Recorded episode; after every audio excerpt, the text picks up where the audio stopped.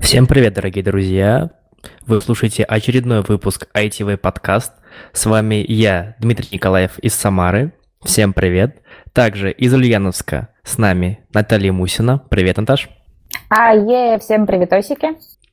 Не обошлось сегодня без Москвы. Из Москвы с нами сегодня Елизавета Сарычева. Лиза, привет. Привет, привет. И наш постоянный ведущий Паша Калашников. Паш, привет. Тут все постоянные ведущие. Э, привет.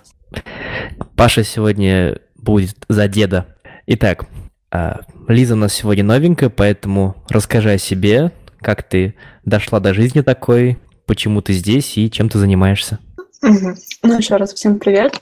А, я, конечно, наверное, сейчас из Москвы, но в данный момент а, по счастливому стечению обстоятельств нахожусь в Ульяновске. А, и как же я докатилась а, до этого, сейчас расскажу. А, постараюсь коротко. Собственно, я сама из Ульяновской области, из города прекраснейшего Димитровград, который принимает очень много раз в году членов молодежного инициативного центра, собственно, в котором я и состою, и из которого начался мой Э, взрослый путь во взрослую жизнь, можно так сказать. Многие называют молодежный инициативный центр таким трамплином во взрослую жизнь, и меня это произошло тоже. Давным-давно была руководителем местного отделения в своем городе, потом постепенно росла, росла, росла, потом переехала в Ульяновск, поступила в университет – но так сложилось, что на втором курсе совершенно случайно я нашла работу. А, не обошлось без Павла Вадимовича Калашникова. Паш, привет. А, а, работала, работала, постепенно понимала, что мне хочется больше развиваться именно в процессе работы. И появились мысли переводиться на заочную форму обучения постепенно мысль разрасталась, разрасталась, и э, появились такие намеки со стороны моей, моего работодателя, что, возможно, есть вариант э, повыситься и переехать в Москву. Э, поэтому постепенно я начала прокладывать такой путь к заочной форме обучения, перестала ходить в университет, хотя мне все говорили, ты что, ходи, нужно ходить в университет, ты же еще пока не перевелась на заочный, но Э, я решила рискнуть и больше в работу, э, саморазвиваться. И так получилось, что меня успешно перевели в конце декабря. Э, в январе уже была сессия, а в феврале меня уже позвали в Москву командировку на три месяца. Сначала это было, то есть мне не обещали, что я там останусь, но я постаралась сделать все, чтобы это произошло, но и постепенно меня повысили до такого небольшого руководителя сначала. А, у меня уже была команда людей, которая максимально доросла до 56 человек. Компания, кстати, называлась учи.ру. Это образовательный классный IT-проект, который делает образовательный продукт для детей. И интерактивный образовательный продукт для детей. Ну и постепенно я понимала, что мне хочется чего-то больше, потому что постепенно работа превратилась в такую рутину, было много операционки, а мне хотелось развиваться а, как-то мозгом, а не операционной деятельностью. И постепенно я ну, поняла, что нужно что-то менять, ну и мне предложили уже работу в другой IT-компании, а, которая занимается а, усовершенствованием рынка аренды, а, пока что в Москве, а, но планируем расширяться и на всю Россию, и выходить за границу. Вот там я сейчас а, занимаюсь таким а, уже довольно-таки большим а, отделом, который а, как-то занимается тем, что сопровождает клиентов уже после заключения договора. То есть это и поддержка, и какие-то выездные э, кейсы происходят. Э, при этом это не просто рутина, как было на прошлой работе, когда нужно было просто всех контролить менеджерить. Э, здесь э, продукт новый, и здесь очень много много, на много возможно повлиять. Каждую неделю, наверное, мы что-то придумываем, там, передаем какие-то задания а, разработчикам, которые это тоже рассматривают и внедряют уже в сам продукт. все идеи, которые там зарождаются э, у нас. И это очень здорово и очень приятно видеть результат очень быстро. То есть здесь прям я вижу, как э, продукт развивается и улучшается благодаря мне. И это прям супер классно. И есть возможность просто, потому что э, я развиваюсь не в том плане, что я перескакиваю с должности на должность выше и выше, я ращу все вниз себя. И это тоже очень клево, интересно, это очень классный опыт для меня. Э, почему Паша меня позвал э, в подкаст, э, потому что, кажется, на прошлой неделе никто не смог, и нужно было больше людей. Вот. И мне показалось это интересным, потому что у нас с Пашей уже был опыт очень маленький, очень позорный. Вот. Кажется, Паша, ты до сих пор не удалил наши подкасты, если не ошибаюсь. А, я их до сих пор не удалил, но я тебе знаешь, что скажу? У них качество звука лучше, чем у этого, так что не особо и позорный. То, что мы с тобой писали... что там хорошее. То, что мы с тобой писали заранее для подкастов. То, что мы с тобой заранее писали для подкастов текст, вот это было позорно. Да. Это, кстати, была не моя идея. Я знаю. Вот именно поэтому я и говорю, что он позорный. А, вот, надеюсь, что здесь будет интересно. Так, Спасибо. И ты сказала, что ты за... работала в компании, которая занималась разработкой плат... обучающей платформы. И как раз первая тема у нас на схожую тематику. Э, есть такое сообщество «Кружок». Это московские программисты, которые ездят по деревням России и бесплатно учат детей кодингу, меняют их жизнь, рассказывают им что-то интересное и расширяют границы их сознания. Как ты вообще относишься к таким начинаниям? Хотел бы попробовать, и что ты думаешь про этих ребят? А, ну, я думаю, что образовательные проекты должны быть э, разного формата, да, то есть если а, вот там, где я работала раньше, это был онлайн-продукт, когда дети могут а, с помощью интернета, с помощью новых технологий изучать предметы школьной программы, да, то здесь э, выездные такие офлайн мероприятия тоже важны. То есть э, иначе дети просто прирастут, наверное, к компьютеру, и все, как говорят многие родители, которые не разрешают пользоваться компьютером даже ради благих целей.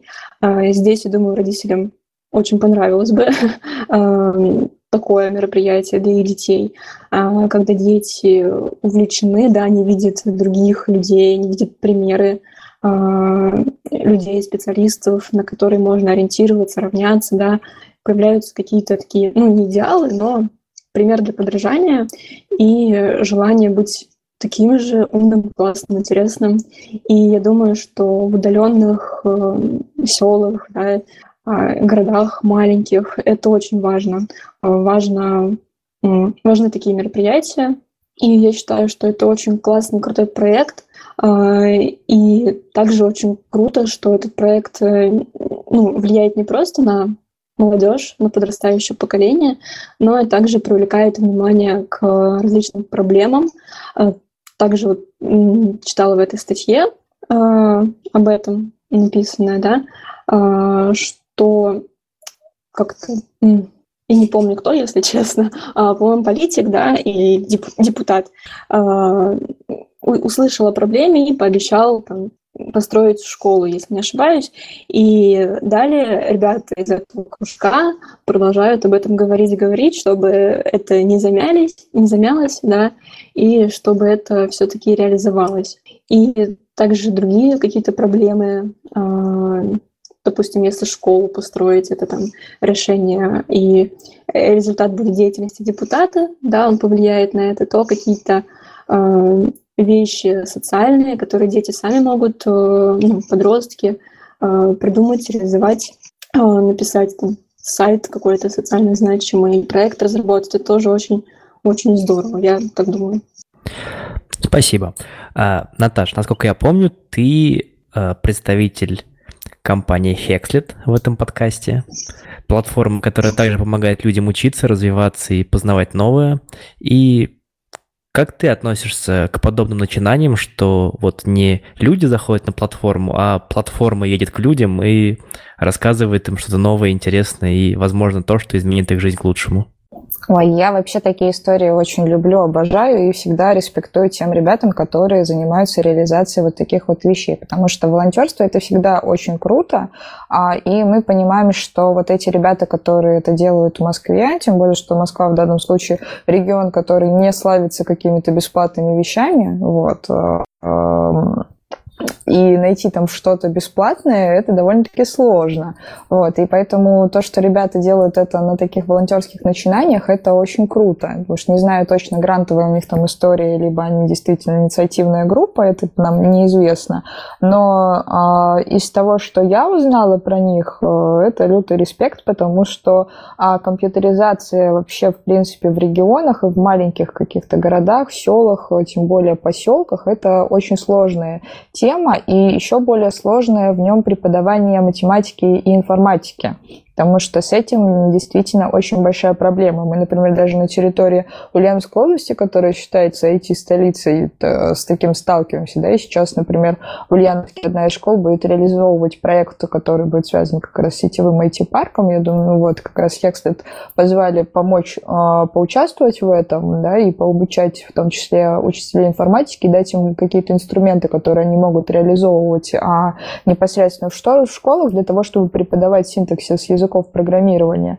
И здесь я тоже думаю, что вот примерно история такая же, как минимум ребята более подробно узнают, что такое алгоритмы, а, узнают более подробно профессии программиста, поймут, что нужно конкретно делать, а сколько это в том числе стоит, как это оплачивается и в какую сторону нужно уметь прокачиваться.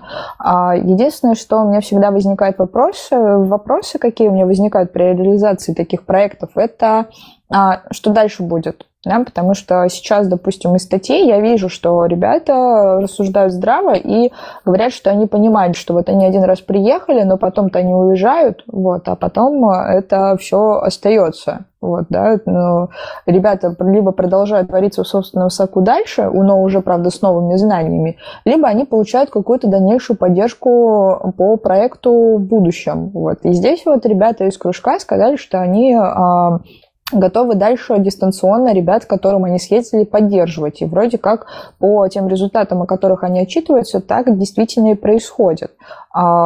И, на мой взгляд, вот это самая главная история, потому что одно дело единоразово приехать что-либо рассказать, а другое дело это этим заниматься систематически.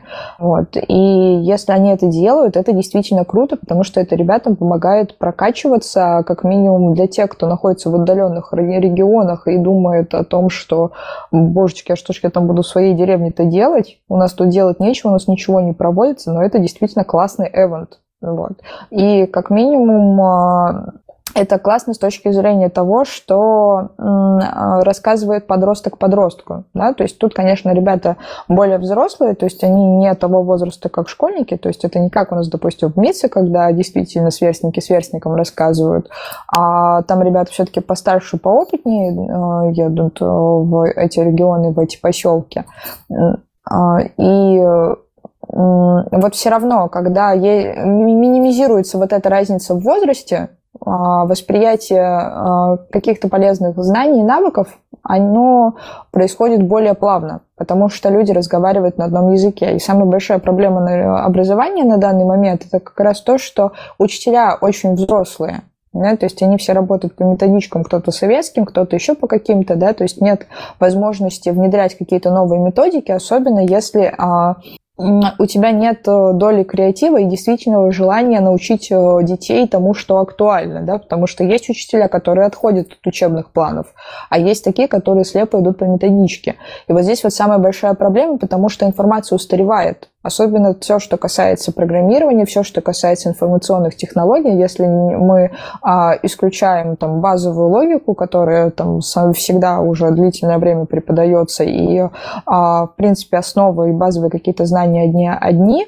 вот, то, например, вопросы о технологиях, они все время обновляются, да, появляются новые фреймворки, появляются в том числе даже новые языки программирования, и а ребята в регионах не всегда имеют возможность а, это пощупать, да, потому что вот в маленьких районах а, иногда даже компьютеров нет да, особенно что уж говорить о школах, которые не оснащены подобным оборудованием. И здесь необходимо как раз-таки пореспектовать ребятам, если они действительно помогают а, подросткам развивать свои диджитал-навыки, в том числе там, развивать э, скиллы, э, в том числе и хардовые, и плюс ко всему это же как-никак коммуникация, это же еще знакомство с незнакомыми людьми, то есть тут мы еще и с вами коммуникации и софт-скиллы прокачиваем. В общем, это с точки зрения а, всеобщего образования действительно классный проект, и э, успехов этим ребятам. Кружок «Давай существуй дальше» и не забывай своих воспитанников. Только респект, только вперед. Ну и не будем забывать, что помимо живых учителей всегда есть ютубчик, и мы плавно переходим к следующей теме. Паш, ты смотришь ютубчик?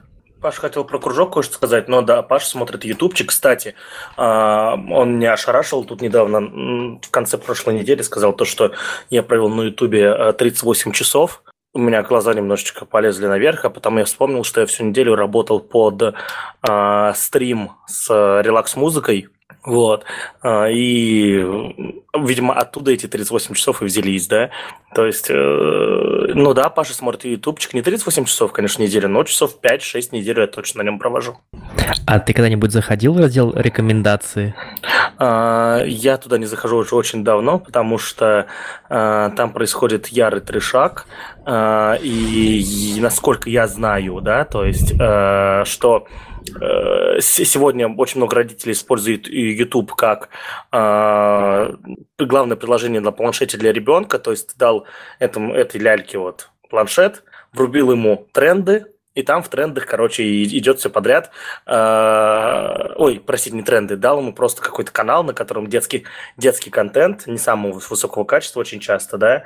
Вот, и ребенок просто сидит, тыкает, и на полдня его нету, да. Вот, и такие ролики набирают очень много просмотров очень быстро, и из-за этого в трендах появляется много всякого страшного стафа. Вот давайте вот сейчас даже, я извиняюсь, если будет слышно мою клавиатуру, я буду максимально это. Давай сейчас в тренды зайдем. Просто интересно, вот что в данный момент в Ютубе в трендах. Давай вот, по Детский сериал, как кто-нибудь кого-нибудь там бросил и рассказывает свою историю, как математика не дается. Еще чушь. Там 100 слоев изоленты. Вот это вот.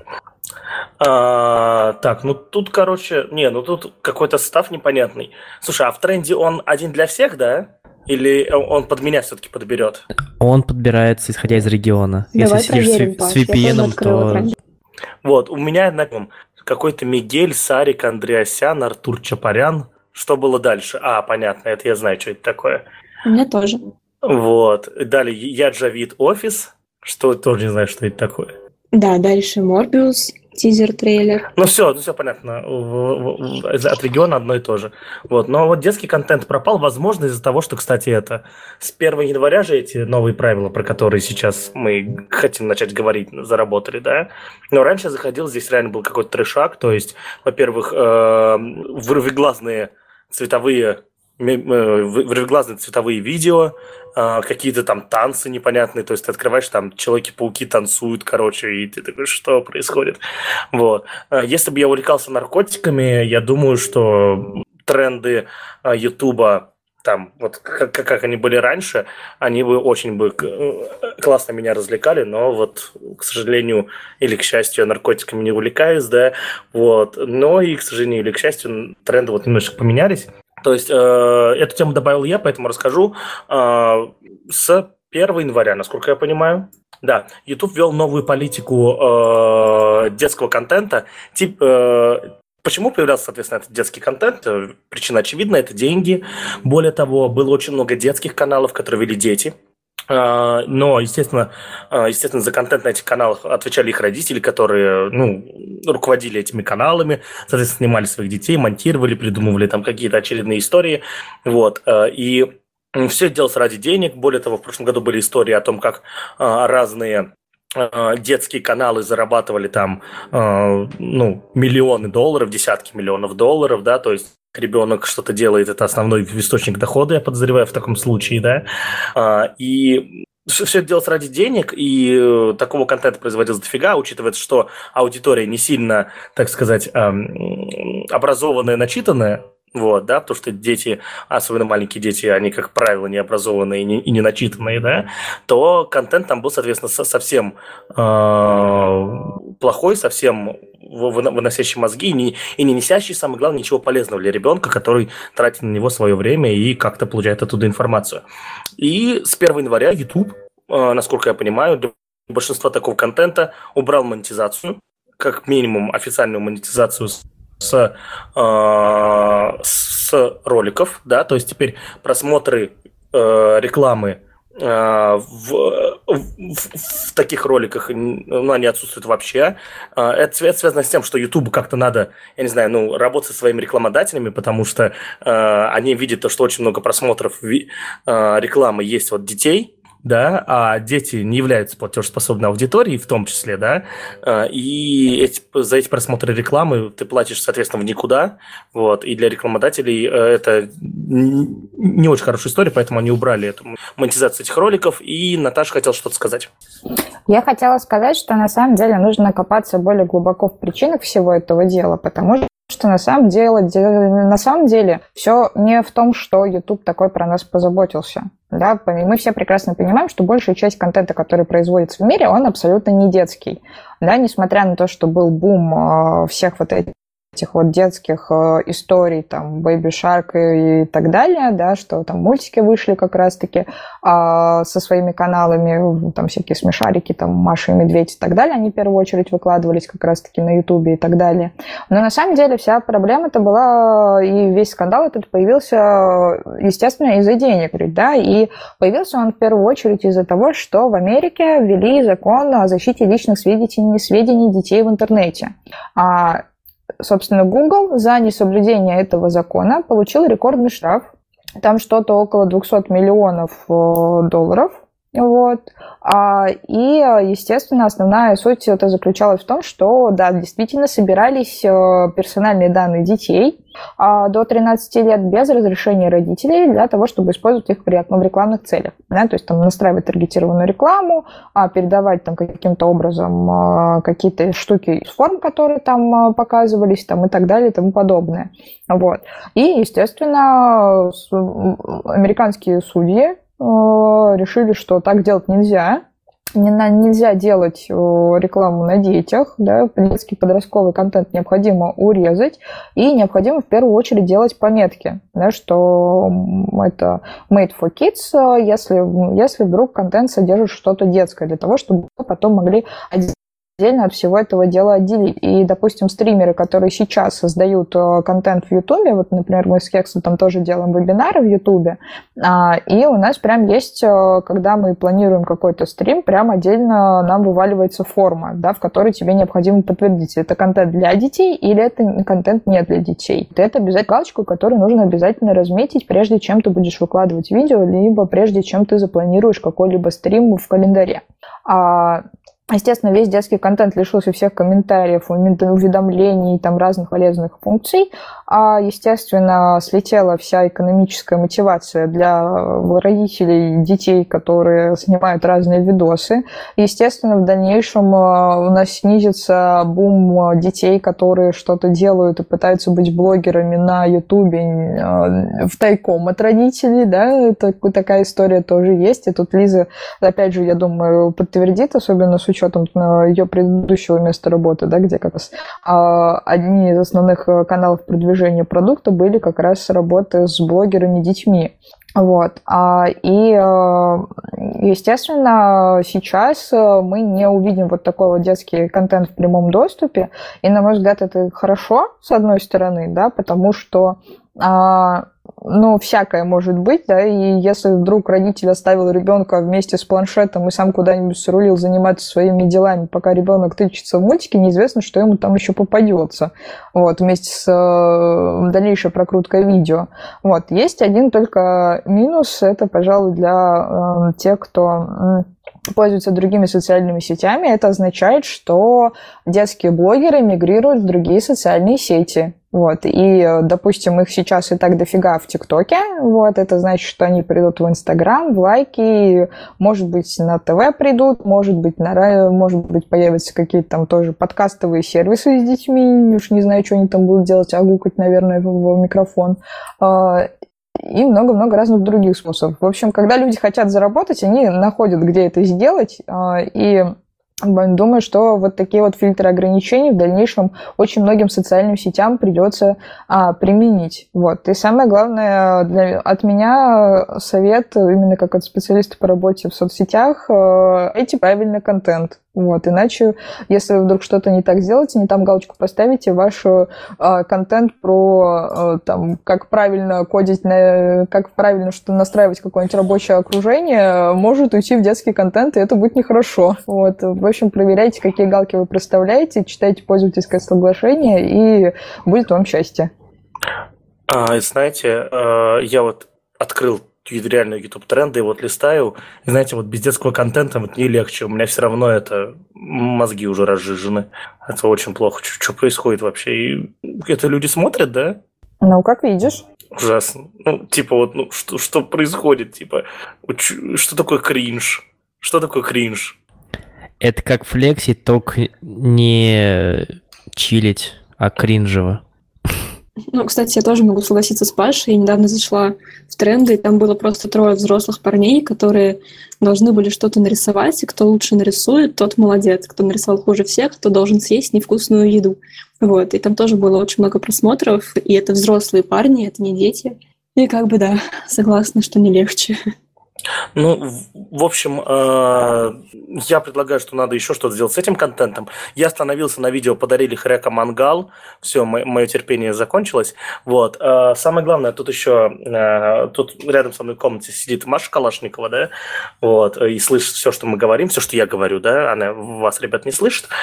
И она скинула в общий чатик услышал, что мы говорим про детский контент на Ютубе, о том, что у Ютуба есть же приложение YouTube детям или YouTube Kids, да, вот, э, по идее, в котором есть контент, а, ну, я надеюсь, что он отревьюенный и подходящий для детей, но, как мы знаем, Google очень, а, в отличие от других сервисов, которые автоматически подбирают контент, Google очень любит автоматизировать эти процессы, да, то есть эм, очень много лет, очень много лет, первые годы работы Google музыки, допустим, все подборки были автоматическими, то есть люди участие не принимали в подборках. Сейчас, насколько знаю, то, что люди принимают участие в подборках, вот, э, но возможно, что эти подборки для детей на, в отдельном приложении YouTube детям а, делаются автоматически.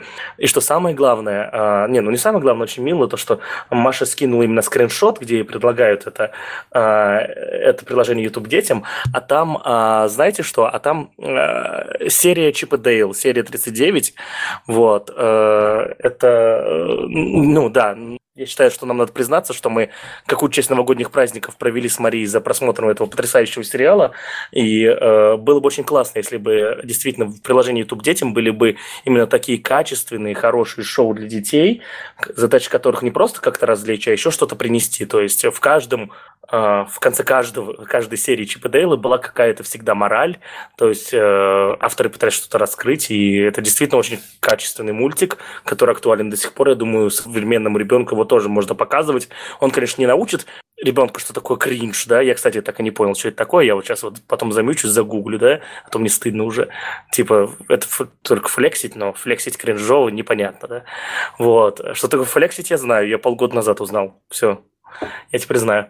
Вот. Э, но очень большая надежда, что в приложении YouTube детям э, есть будет, будет это только качественный контент. И если, уважаемые слушатели, у вас есть дети, и вы ну, считаете нужным, что они должны смотреть YouTube в том числе, скачивайте для их, на их планшеты или на свои планшеты отдельное приложение YouTube детям и включайте его для них. Да, то есть, потому что, и коли YouTube сделал отдельное решение, то надо им пользоваться. YouTube народу, контент детям. Так и запишем. А, кто-нибудь из вас пользовался сервисом 3dbus.com? Потому что я, к сожалению, нет. Nope. Ну, ну, так я понимаю, что мы сейчас будем дать эту новость вслепую, и это скорее будет новость из разряда полезного стафа, который нам удалось найти. А, в общем, есть такой сервис DBus, вот, и они, в общем, делали разные классные курсы, и сейчас они закрываются, эти курсы благополучно раздают, чтобы не пропадали в добрые руки. Вот, подписан, раньше был тоже по подпискам по регулярным пижам, но теперь нет. И, на мой взгляд, это всегда грустно, когда закрываются прикольные сервисы. Ну, я не хотел бы быть таким, знаешь, голословным, но я вот смотрю на ссылку на сайт на 3D Bus, который будет в описании, да, к выпуску, а, и смотрю и понимаю то, что, ну, видимо, сервис очень старый, и давно не развивался, вот, э, и, ну, это просто логичное окончание работы такого продукта. Э, что самое главное, что, да, действительно, я вот тут листаю, тут на одной странице очень много ссылок на курсы, при том все это ссылки на zip-файлы, в которых обозревают, что много-много других файлов, да. А, о чем эти курсы? Тут в основном курсы про разработку игр а, и вообще создание разного визуального контента, в том числе и 3D-контента, да. Вот, то есть тут а, про After Effects я вижу, AI программинг, видимо, это тоже для этих, э, ну вот Behavior Systems, тоже для игр, судя по всему. Вот, то есть, а, тут есть App Development with э, ASP.NET, да, то есть э, ну, разного всего. Но в основном все про графику и разработку игр. Вот. Э, Наташа, учитывая то, что ты из, из э, индустрии онлайн-курсов, ты слышала вообще раньше про этот сервис когда-нибудь? Я с ним не знакома, но, в принципе, это ожидаемо, потому что ребята занимаются 3D-моделированием, и это немножко такая отдельная ниша, а, которая... А, она с программированием связана, но не так сильно. И очень большое количество самых разных есть курсов, которые а, поддерживают для себя обучение как раз профессиям, которые связаны с 3D-моделированием. А другое дело, что, на мой взгляд, всегда именно у таких вот курсов все очень сложно, потому что очень много ребят, которые занимаются подобными вещами, это, как правило, а, разные а, туторки, которые можно найти на YouTube, да, и в данном случае можно периодически говорить такую громкую фразу про то, что YouTube это на самом деле убийца курсов, вот, потому что сейчас очень много каких-то уроков э, и возможностей что-то сделать с нуля, а они есть на YouTube да, и очень много как раз-таки а, контента и очень много разных э, курсов отметаются людьми, а, особенно если они платные, просто потому что есть такой аргумент, я бесплатно посмотрю на Ютубе. А когда дело касается 3D-моделирования, когда дело касается там дизайна, каких-то фотошоп-уроков э, и так далее, вот с этим всегда очень большие сложности подходят. Единственное, что мне всегда в таких случаях жалко, это то, что а, вопрос где обучиться программированию вот такому из разряда веб-систем, там, создания мобильных приложений и так далее, он как-то очень быстро занимает, закрывается. А вот когда у человека, который только-только ходит в профессию, там, допустим, если он студент, либо если он там делает переквалификацию и сейчас хочет воплотить свою какую-то детскую мечту, что вот раньше он хотел сделать свою игру, и вот сейчас до этого дорвался, он не понимает, куда ему с этим идти учиться. Вот. А, потому что те курсы по а, созданию, там, например, игр, они очень дорогие. Вот, потому что это, как правило, подразумевает обучение какому-то а, серьезному софту, ну, потому что там программирование сложное, там будет математика, объяснение всех математических законов, если это идет игра со сложной как-то системой, да, то есть там алгоритмами все просчитывают, синусами, косинусами прочими всякими вещами. Вот. И куда идти учиться, если ты хочешь в это еще войти, неизвестно. Вот. Но, с другой стороны, в принципе, логично, что ребята либо не смогли придумать э, экономически успешную модель, которая позволит им подписку э, подписки привлекать к себе и таким образом держаться на путь дальше развивать сервис. Либо есть еще другой вариант. Ребята, которые делали этот сервис, просто перегорели этой идеей и хотят сделать либо какой-то новый продукт, либо больше этим не заняться. И если они для себя сделали вот э, выбор в пользу второго решения, то мы их, в принципе, можем тогда поздравить, нечего мертвую лошадь на себя таскать. Вот, вот такое вот мое мнение на этот счет. Ну, к сожалению, на этой страничке, которая у нас есть, а, нету какого-то э, какой-то ссылки и информации о том, что они собираются делать что-то новое, да, вот, э, только информация о том, что они закрываются, вот, но будем надеяться, что просто там еще что-то решается, и они не готовы сейчас что-то публиковать. А, я тут пролистал сейчас эти курсы а, и увидел очень крутые курсы, и жалко, что у меня не скоро будет отпуск. Тут есть Doom 3 моддинг, Far Cry Development, Far Cry Level Development и Unreal Tournament 3 level development. Uh, я рад, что я увидел эти вещи не перед отпуском, не перед праздниками, иначе вы меня не нашли, потому что я эти игры все еще обожаю и люблю, и с удовольствием бы поковырялся в этом во всем, учитывая я делал это еще в школе, пытался в 11 классе все это ковырять, но тогда у меня не было, наверное, опыта какого-то, а сейчас бы я, наверное, залез бы в это поглубже и было бы весело. Я могу добавить, что Uh, несмотря на то, что ситуация грустная, uh, да, но так как, наверное, многие люди не знали uh, об этом сайте, об этом об этой платформе, не знаю, как еще назвать, они закрылись, и сейчас э, многие, я думаю, узнали как раз, что было такое, и получили доступ к бесплатным курсам. Это тоже, наверное, плюс для тех людей, которым это будет интересно получить э, бесплатно и позаниматься. Да? То есть ну, не все э, были знакомы с этим, а теперь они узнали, и это еще и бесплатно. И это вообще здорово, по-моему. А, за ссылку спасибо Василию Журавскому, который разместил ее в чатике ITV в Телеграме. Заходите в чатик ITV в Телеграме, ссылка будет в описании. Yes! Теперь ты блогер, живи с этим. И переходим к следующей теме. Любите ли вы сторисы так, как любим их мы? А, кто из вас записывает сторисы? Давайте по порядку. Наташа, ты записываешь сторисы в Инстаграм?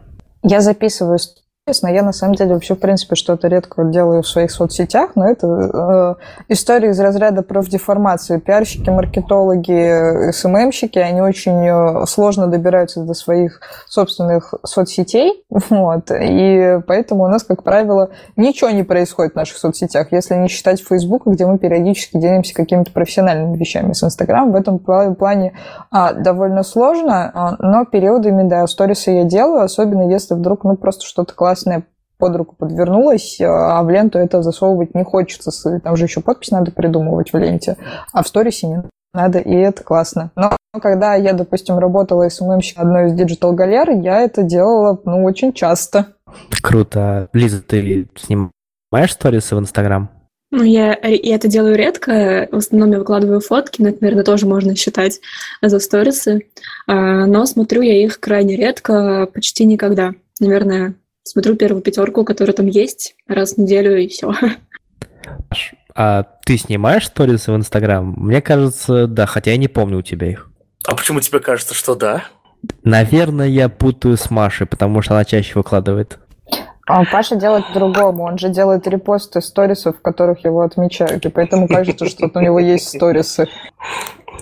На самом деле я э, очень тоже мало активен в социальных сетях, за исключением тех, э, где можно делать полноценные публикации с ПК. То есть меня раздражает Инстаграм, потому что там невозможно делать нормальные публикации с ПК. Я, конечно, нашел э, страшный лайфхак, это включение мобильной версии сайта в браузере, но, come on, типа 2020 год, да, почему нельзя просто, я не знаю, ну, сделать возможность, чтобы люди могли публиковать с ПК, неизвестно, да, вот, но сторисы, соответственно, с ПК можно делать только ВКонтакте нормальные, в Фейсбуке у меня не получалось, как минимум, вот, э, и сторис я делаю редко, э, но я люблю очень близких друзей они, в Инстаграме, а они меня не любят, потому что периодически раз в месяц я вспоминаю, что у меня есть близкие друзья в Инстаграме, и э, ребята по этому поводу очень грустят, потому что я туда выкладываю всякий бред, и если у вас нет в лучших друзьях в Инстаграме меня, вам и не надо, целее будете. А, выкладывать сторисы с компьютера в Инстаграм. Может быть, им еще для iPad клиент сделать? Как ты думаешь? Слушай, ты слишком много хочешь, господи, чтобы инста... Инстаграмом, кто им пользуется-то, господи, iPad? Инстаграмом никто не пользуется, iPadом никто не пользуется. Этот клиент никому не нужен на iPad. Ты что, ну, зачем? Это ты сейчас спросил просто про iPad у человека, который является практически амбассадором Samsung. Ну-ну. Нет, ну под iPad, давайте честно, под iPad все-таки понимается э, сегодня, ну, когда Дим сказал iPad, я подумал про планшет в принципе, да. Вот, у Samsung тоже есть хорошие планшеты. Если бы мне нужен был планшет, у Samsung есть в линейке, я не помню, как там они называются, но есть э, размером как iPad mini планшеты, которые тоже очень удобные, классные и ну, как сказать, iPad все равно лучший планшет в мире, это факт, но у Samsung тоже есть хорошие. Также у Samsung есть э, почти планшет, телевизор для сторисов.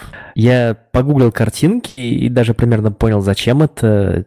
Ну, давайте я начну, потому что сегодня только вопросы раздаю. И почему это может быть круто?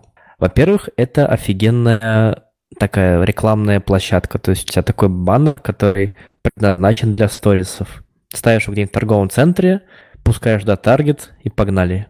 Вот, мне кажется, Наташа меня понимает лучше всех, потому что это прям, ну, удобная железка, в которой из коробки нас, что она может э, показывать сторисы, показывать таргеты, всякие такие вот полезные штуки для бизнеса. Для дома, наверное, мало применимо. Но вот для меня как раз это была история, вот я сейчас тоже с тобой очень согласна, для меня это как раз история про а, какое-то именно бизнесовое применение, потому что, ну, come on, смотреть на телеке Инстаграм, ну, вы что, совсем что ли? Вам телефонов мало? Да? И для меня, допустим, телек дома – это штука, для, через которую я смотрю а, либо какие-то фильмы, либо я смотрю видосы в Ютубе, либо я через него гоняю караоке, когда ну, с друзьями. Вот. И плюс еще у меня PlayStation э, к этому делу подключен. А, и все. Как бы у меня даже я, у меня есть приставка телевизионная, но как бы я ее сейчас не пользуюсь. То есть она подключается только в момент, когда э, родители приезжают.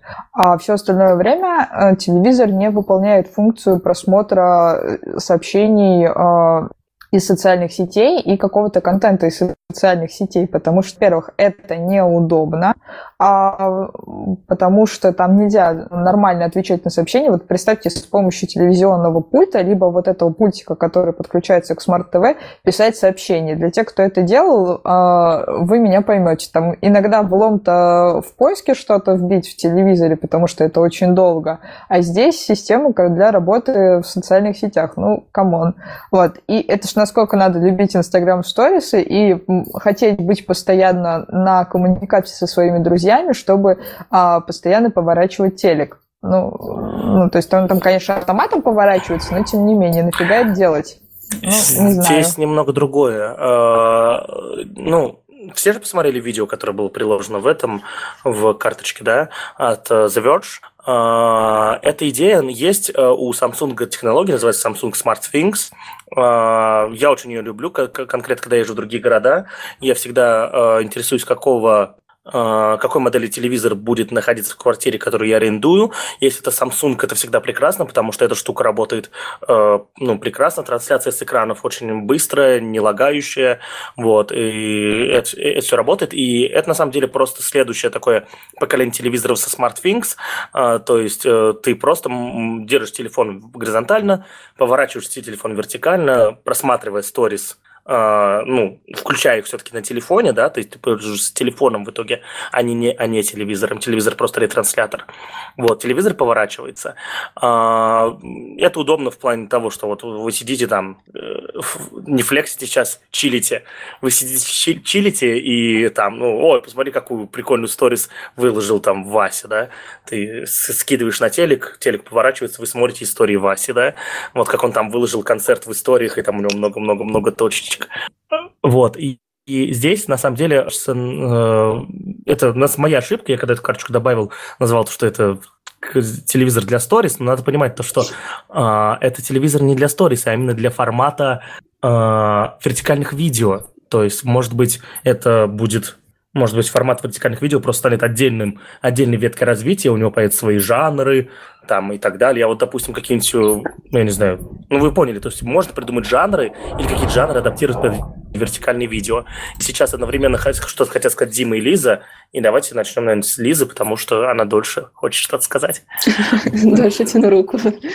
А, я хотела сказать почти то же самое, что потом уже продолжит говорить Паша.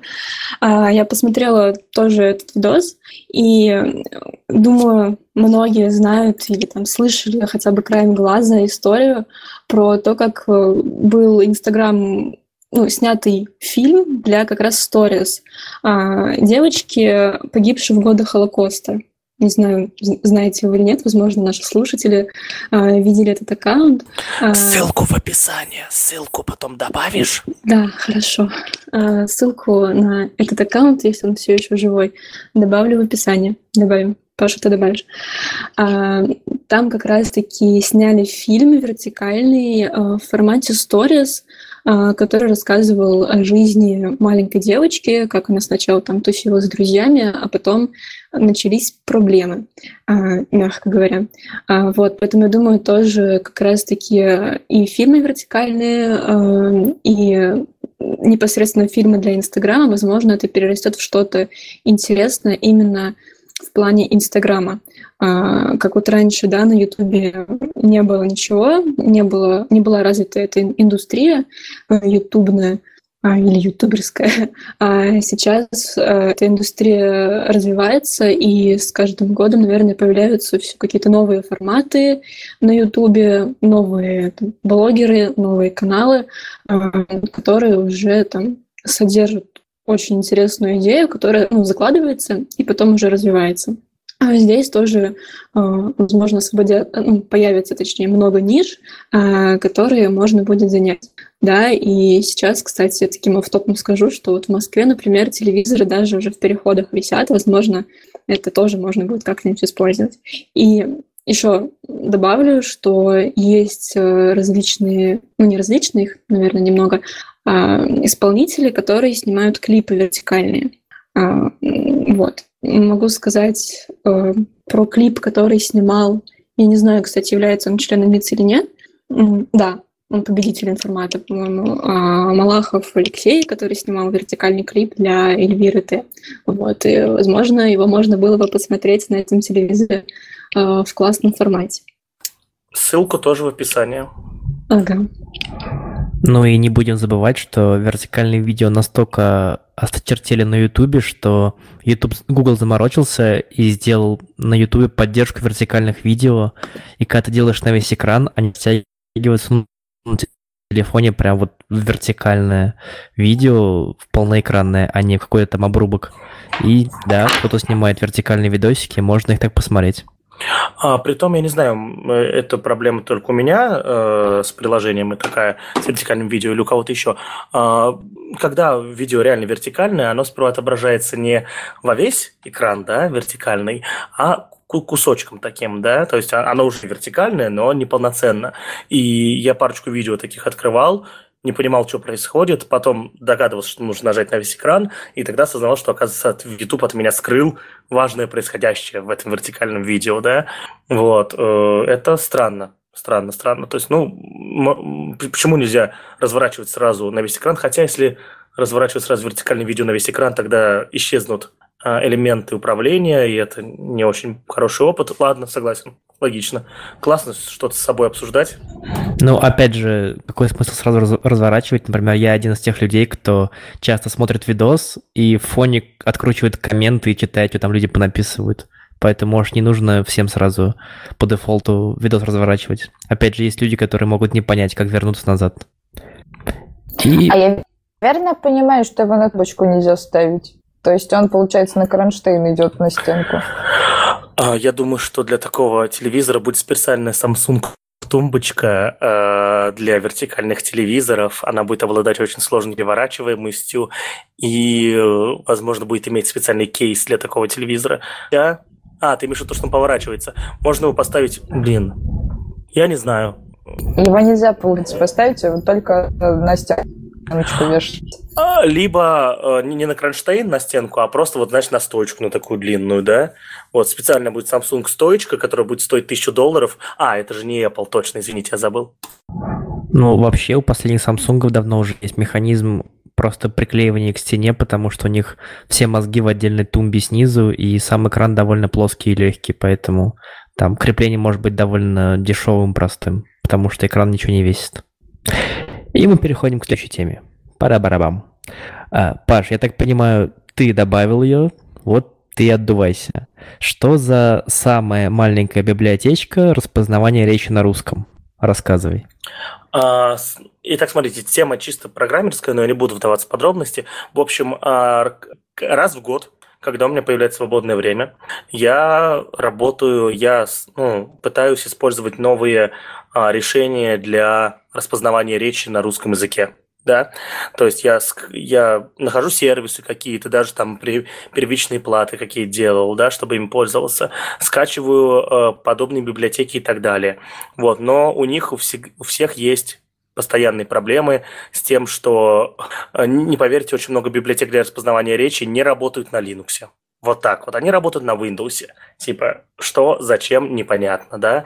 Вот. Э, те, которые работают на Linux, они, э, ну, я не знаю, у меня ни одной не было положительного опыта работы, да? Вот.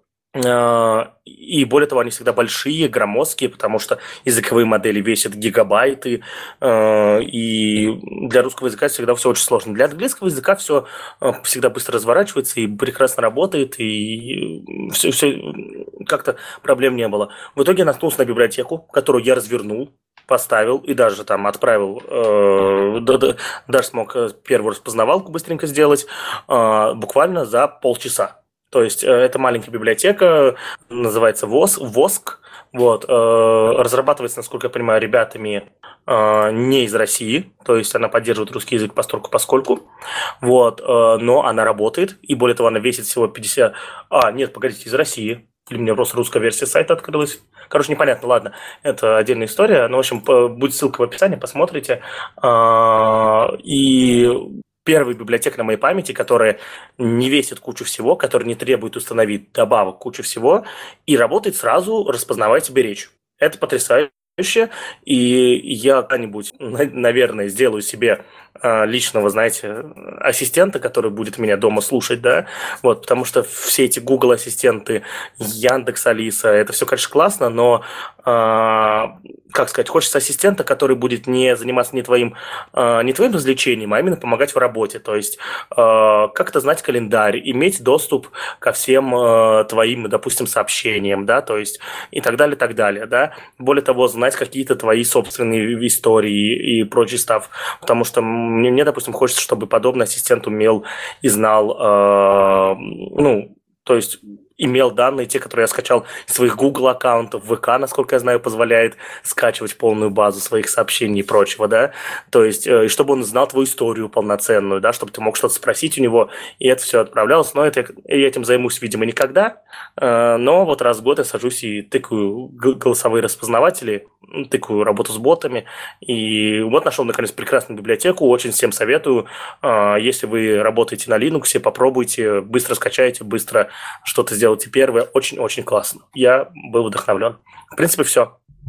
IT-минутка объявляется закрытой, и переходим к Обратно играм. к играм, да.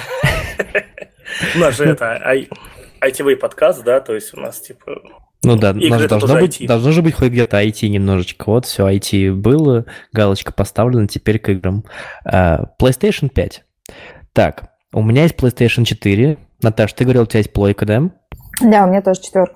Так, Лиза, у тебя есть PlayStation или Xbox? Нет, у меня телевизора нету. Ну, и без телевизора играю, ничего, нормально. Паша, у тебя есть? А, у тебя компьютер только. Я ПК-боярин, да, я ПК-боярин. Ты меня, ПК-бог. Мои потрясающие друзья подарили мне, а, насколько я знаю, часть этих друзей даже здесь есть, подарили мне а, на день рождения руль так что работать я стал немножечко меньше по понятным причинам. Вот. Э, оказывается, все игры, с которых можно играть на роли, потрясающие, но речь не об этом. Вот. Да, кстати, я как-нибудь это расскажу. На самом деле, э, играть с рулем – это отдельный какой-то кейс, прикольный и достаточно недорогой, и, может быть, я ему как-нибудь раскрою, но не сегодня. И поговорим про PS5. Ходят слухи, что она будет поддерживать старые игры. Ну, как минимум с PS4 я не вижу в этом большой проблемы, потому что когда была PlayStation 3, это было довольно кастомное жесткое решение, от которого выли разработчики. Когда вышла PS4, она стала, ну, таким ПК в коробочке. PlayStation 5 это, по-моему, прям ну, чистый ПК, просто, ну, с кастомными какими-то там лаунчерами, настройками Linux. И я не вижу ни одной причины, почему PS5 не должна запускать PS4, ну, кроме, наверное, каких-то коммерческих. Uh, давай, Наташ, ты как PlayStation э, брат мой сегодняшний расскажешь, свое мнение. Стоит ли на, PS, на PS5 запускать старые игры? Или лучше продавать их по А можно я перебью? А можно да. я перебью? Я вот этого не знал. А, операционная система PS5 будет основана на ядре Linux. А у них там разве не что-то свое? Очень страшное. Ну, у них современ PS3 Linux. На PS3 даже собирались, а, короче, какая-то... Не помню, какая-то организация в Америке, она собирала кластер из PlayStation 3, ну, суперкомпьютер, и он выходил раз в 50 дешевле, чем суперкомпьютер аналогичной мощности. Ну, как суперкомпьютер. Прикольно, прикольно. Итак, Наташ, как ты считаешь, стоит ли запускать старые игры на новой консоли или продавать ремастеры по 5, по 5 раз? Ну, слушай, на мой взгляд, это вообще самая обидная будет история для владельцев э, PS4, да, в плане э, с точки зрения того, что это, наверное, будет коммерчески невыгодно, потому что игрушек на PS5 еще не будет к тому моменту, как они это все выпустят. Ну, скорее всего, ну, либо будут какие-то флагманские, как это было там с тем же Horizon там, и другими, которые полноценно позволяли показать, что же умеет такое делать э, PlayStation 4. Э, но здесь история-то какая? Если оно не будет это поддерживать, то как минимум не будет причины обновляться.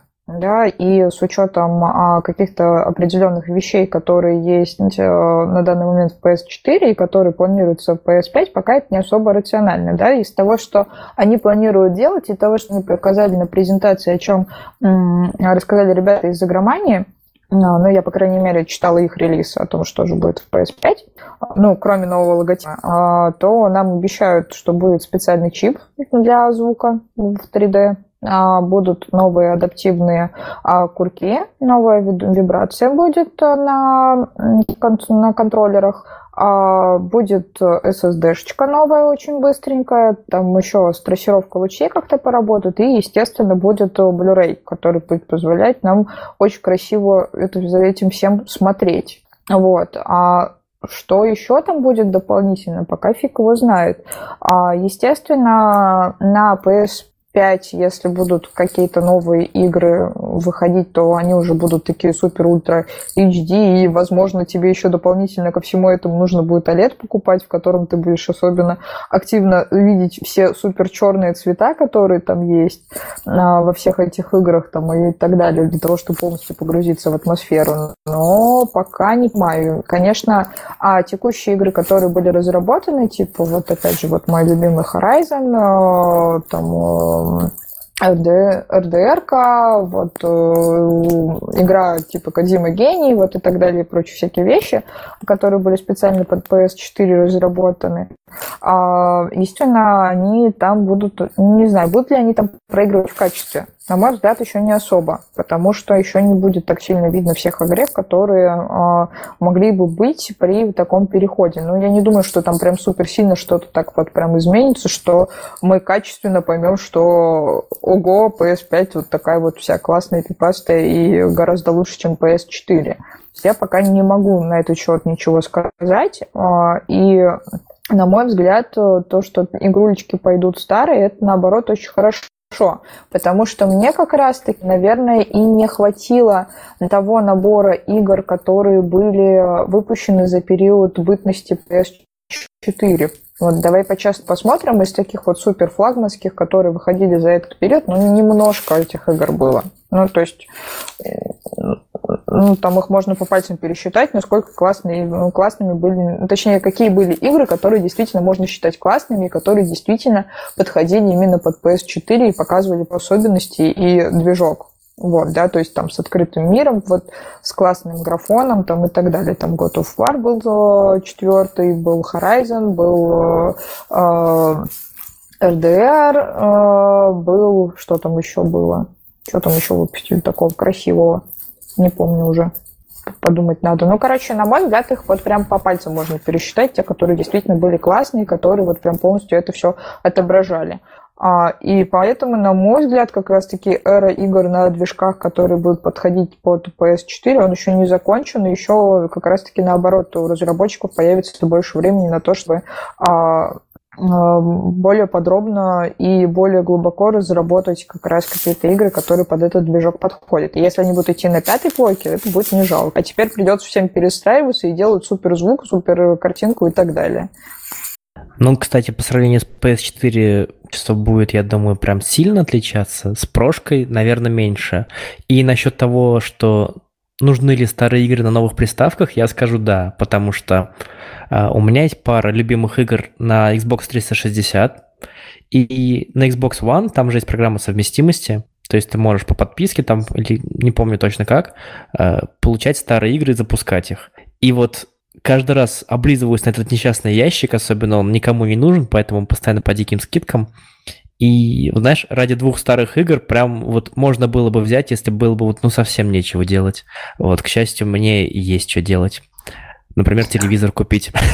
Ну, слушай, мне как минимум жалко, потому что все-таки давай по-честному купить игру на PlayStation стоит, ну, довольно-таки конских денег, да, ну, так среднестатистически все-таки, если судить по общему объему э, финансов, которые мы все получаем, вот, э, да, то есть если ты играешь в плойку, то, как правило, ты, скорее всего, молодой человек, у которого не супер самый высокий доход, вот, и одна игра стоит, ну, довольно-таки весомо, и когда ты покупаешь себе игру почти за 4К, ну, будет жалко, когда, что ты ее не можешь установить потом еще на какую-то другую консоль, э, и тебе приходится менять, э, допустим, на э, консоль более нового поколения, и при этом с этой игрой прощаться. Ну, на мой взгляд, это жалко. Вот, вот либо я очень молодой, либо доходы еще недостаточно большие, не покупал игру дороже 2000. Чаще всего я просто оформляю годовую подписку ну или на распродаже что-нибудь, там, какого-нибудь Ведьмака за тысячу рублей покупаю и прям радуюсь. Потому что пока пройдешь, там пенсия настанет. Ну, если гонишься за флагманом, то, конечно, да, это дорого и, и дорого. Ну да, так и есть. Да, тоже, я тоже жду всегда распродаж на PS Plus. Вот, и тоже радуюсь, когда случаются какие-нибудь черные пятницы или новогодние распродажи, когда ты можешь действительно классные игрухи купить э, по более дешевой цене. Но, блин, ну все равно жалко. Ну, come on. Слушайте, а, а я, я не помню, у нас подкаст, вот мы отдыхали три недели, да? Мы полностью пропустили про чеканную монету э, э, хайп. Все-таки у нас было что-то. Ты дьявол, я только эту песню забыл. За что ты так? Ничего не было. А, да, э, ну, Лиза в подготовке к, к нашему всего лишь выпуску послушала все предыдущие, поэтому она лучше нас знать, что там было. Не оставалось вот. чуть-чуть. Вот, но да, хорошо, что мы это все пропустили, и никто у нас этого не пел, и давайте этого делать не будем. Ну, ты вообще молодец. А, вопрос, как вам логотип PlayStation 5? Вы его видели? А я его не скинул в карточку, да? Вот. Ну, а давайте пока э, все, все сейчас набирают и гуглят у себя логотип PlayStation 5. Я хочу рассказать о том, что, знаете, вот э, меня очень удивляет вообще э, презентация вот, ну, все новости, которые мы сейчас сказали про PlayStation, прошли на выставке CES, да, и э, мне ну, таких выставок, подобных CES, проходит, э, ну, не знаю, 4-5 в год больших. Туда съезжают все самые большие IT-компании из, из разных, там, из игровых индустрий, из любых других, представляют все. И мне всегда очень удивительно было, как э, некоторые конторы показывают новые продукты, реально крутые какие-то истории, все, и параллельно с ними в тот же день какой-нибудь другой бренд показывает новый логотип, и хайпа вокруг нового логотипа больше, чем, э, я не знаю, вот вокруг продукта, который представила компания. Вот, у меня вопрос, наверное, госпоже Мусиной, как человеку ближе, ближе всего к маркетингу связанному. Почему самая обсуждаемая новость на CES была именно новый логотип PlayStation 5, а если вы его сейчас загуглили, вы поняли, что он ничем не отличается от логотипа PlayStation 4, кроме, как можно догадаться, циферкой. А почему это стало самой обсуждаемой новостью на CES? Потому что у меня в Твиттере все, что посвящено CES, посвящено новому логотипу, и ничего больше нету. Как, как, как это работает, Наташа? Я тебе больше скажу. А, публикация в Инстаграме от официального аккаунта PlayStation а, с новым типом стала самой популярной игровой публикацией за всю историю Инстаграма. Там что-то больше пяти миллионов лайков, больше сотни коммен- тысяч комментариев. А, и последним таким рекордсменом были, был кроссовер с Мстителями, по-моему, у Fortnite. Вот. А, и то там даже, по-моему, половинка только была вот этой популярности. Вот. И, короче, это, да, действительно странная история. Это даже больше не маркетинг, это вопрос именно брендинга.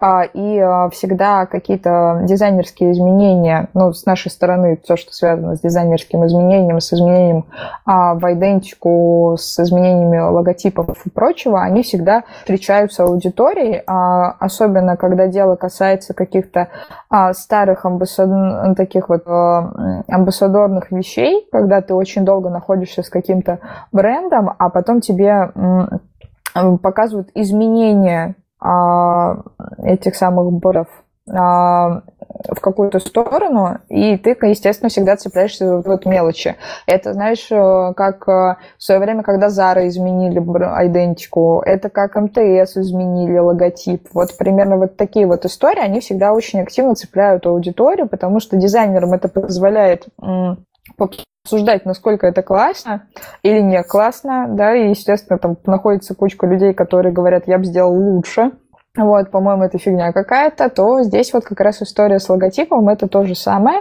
а, потому что, а, с одной стороны, кажется, что он скучный и ничем не выделяется, а с другой стороны, все равно какие-то изменения в м, логотипах это какие-то определенные шаги. То есть, как минимум, когда м, компания принимает решение о том, что им необходимо иметь э, внешний вид своего бренда, это уже означает, что они готовы к каким-то изменениям в принципе принципе.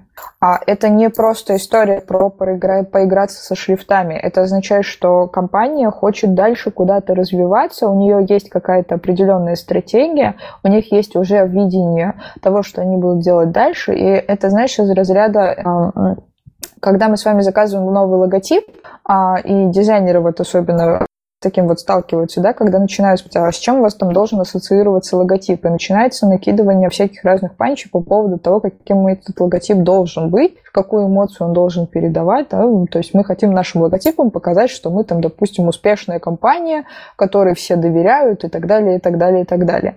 А, и Здесь мы тоже должны понимать, что раз компания пришла к тому, что она меняет логотип, даже несмотря на то, что э, это как-то связано с определенным типом начертания, с изменением цифры, либо каких-то других вещей, там толщины а, и там толщины линий, скруглений и так далее, это уже означает, что она приходит к каким-то для себя логическим изменениям, и значит, что она готова будет дальше куда-то двигаться, куда-то а, либо расти, либо наоборот менять вектор, либо наоборот менять политику. Вот это скорее история про это, а не про то, что компания просто сменила логотип. Ну, так они логотип-то почти не сменили. Там есть какие-то минимальные изменения шрифта. А, это все сработало из-за того, что типа троллинг был самих собой, самого себя, что ли, или что? А, но я тебе в данном случае сказать не смогу, потому что я не знаю всей, а, то есть я не знаю, что они писали в гайдлайне и что у них написано в брендбуке. Я ничего по этому поводу сказать не могу. Мы, мы только в данном случае можем а, за эту историю наблюдать с точки зрения обывателя, либо каких-то официальных сообщений, которые делает а, сам PlayStation по поводу этого логотипа. Ну, вот. Но для них э, это вот какой-то новый шаг, потому что, во-первых, подпись была к э, публикации о том, что это, ну, что вот логотип типа Welcome э, в 2020 год. А, и что они под этим подразумевают, ну, черт его знает, это надо за этим смотреть. Но и тебе с точки зрения а, обывателя, наверное, не совсем понятно, что же в итоге поменялось, да, то есть когда мы а, смотрим а, с эстетической, визуальной точки зрения, нам иногда кажется, что вообще ничего не поменялось. Только здесь вопрос-то не в том, а, а, как это выглядит в отдельном логотипе, а в том, как это будет выглядеть вообще, в принципе, в целом. То есть, возможно, этот логотип будет а, в саму консоль так вшить, что мы все офигеем от того, как это классно выглядит, и поймем, в чем здесь вообще была изначальная задумка. Ну вот. Либо, возможно, они будут каким-то другим образом коробки брендировать. Да? То с точки зрения того, как это выглядит сейчас, ну, действительно ничего не понятно. Ажиотаж уже какой-то, да, происходит, потому что, ну, как бы, come on, мы до этого столько лет жили с одним логотипом, сейчас мы будем жить с другим. И а, да, кажется, что, возможно, ничего не поменялось и какие-то есть незначительные изменения в шрифтах, но для самой компании я думаю, что это будет важно. А если важно для компании, то, скорее всего, и для большинства амбассадоров этого бренда и адвокатов этого бренда тоже будет важно. А еще... А еще логотип смысленно намекает на то, что PS5 будет совместима с PS4, потому что это плюс-минус та же железка, только мощнее. Ну, мне так кажется. Ну, недаром, кстати, они до сих пор дизайн самой коробки не представили. Может, что-то красивенькое это, потому что, ну, там ходят слухи о том, как будет, будет выглядеть коробка. Если вы посмотрите, э, почитаете об этом новости, то это совсем что-то странное. То есть это будет прям пылесборник такой очень клевый. Вот, но ну, Давайте честно, PlayStation очень часто становится пылесборником, да? У меня никогда его не было, но вот приходя в гости к друзьям, у которых PlayStation, он всегда такой, знаете, типа такой пылью покрывшийся немножко. Не сильно, но вот, вот видно, что э, вещь, которая стоит там давно, и никто ее не трогает. Вот. Э, не то, что пока, но пока мы работаем. Пока это, понимаете, это одна покупка э, для всего, для работы, для видеомонтажа, для игр. И я ни в коем случае не защищаю сейчас свою точку зрения. Я просто так говорю.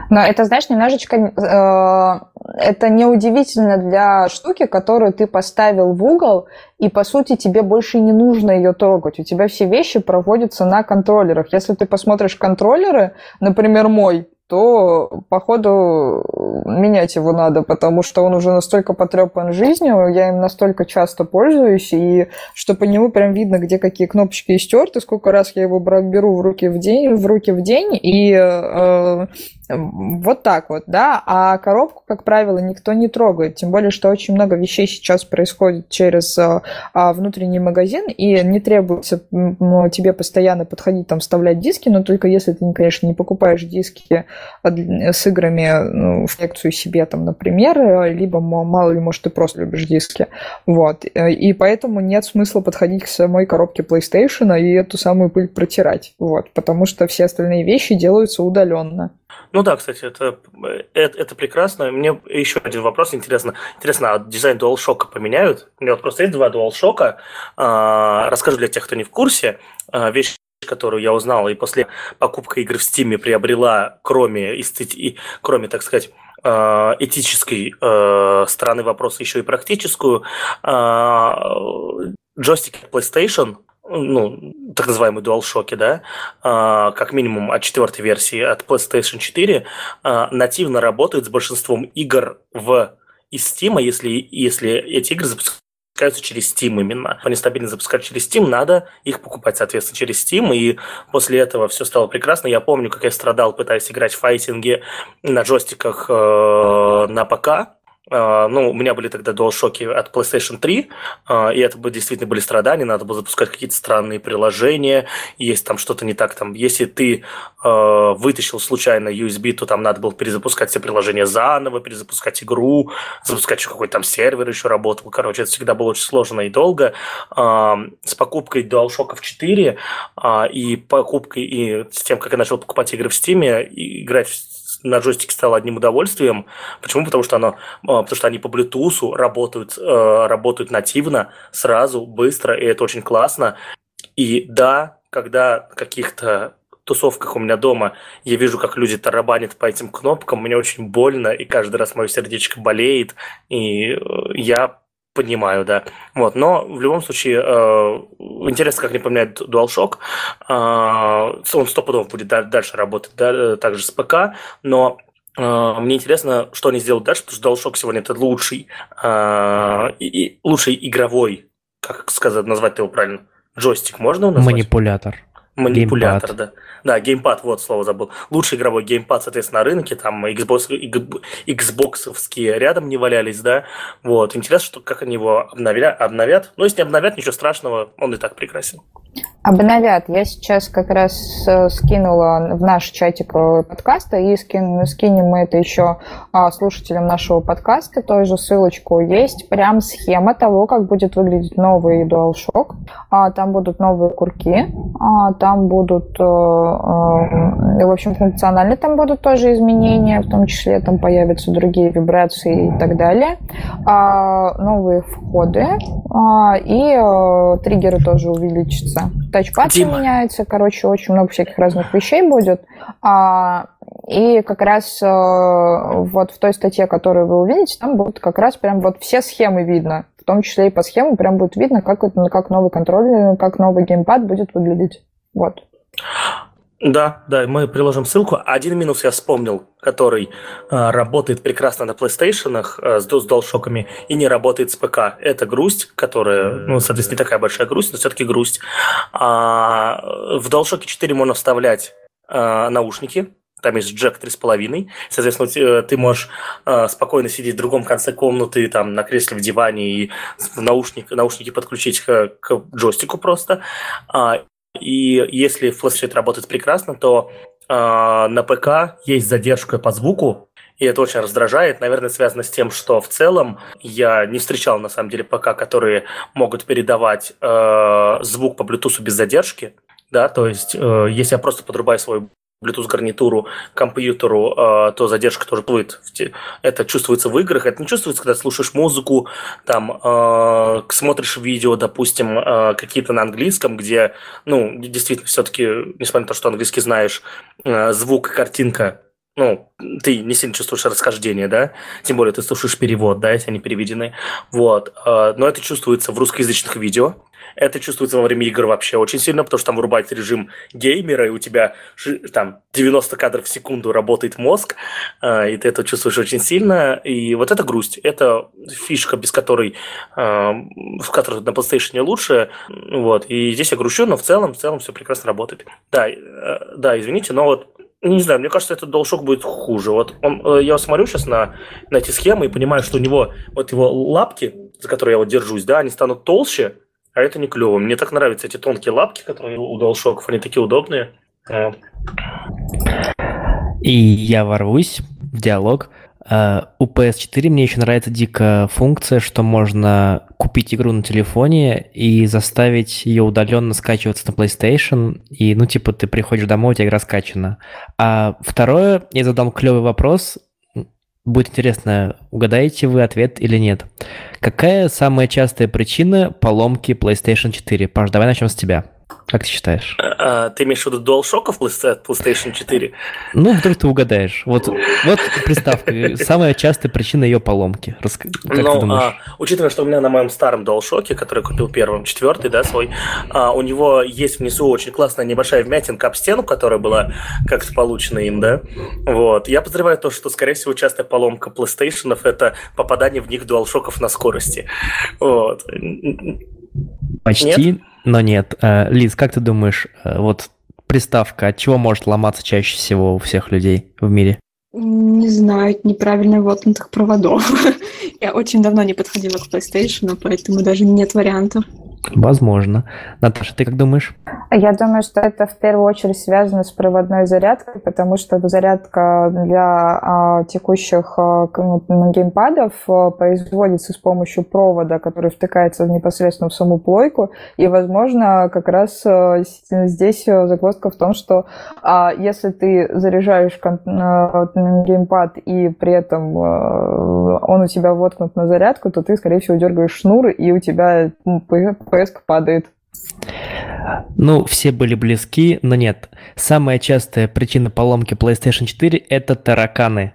Потому что коробка стоит где-то в углу, она темная, она теплая, э, и если дома вылезут тараканы, то они заползают в эту коробку, э, подыхают там и создают короткое замыкание на материнской плате. То есть несколько сервисных, сервисных центров собрали статистику и рассказали, что да, это самая частая проблема поломки PlayStation 4, так что держите ваши дома в чистоте. И для тараканов тоже. А, тараканы тоже провели статистику, э, где они умирают чаще всего, да, то есть и там PlayStation 4 находится в топ-10. Уходит на пенсию в PlayStation, да. Да, да, да. Вот. А, не, ну тогда, может быть, и котики на них любят спать, спать тогда. Хотя вот, не знаю. От котика сверху кладется геймпад. Поместится котик на PlayStation?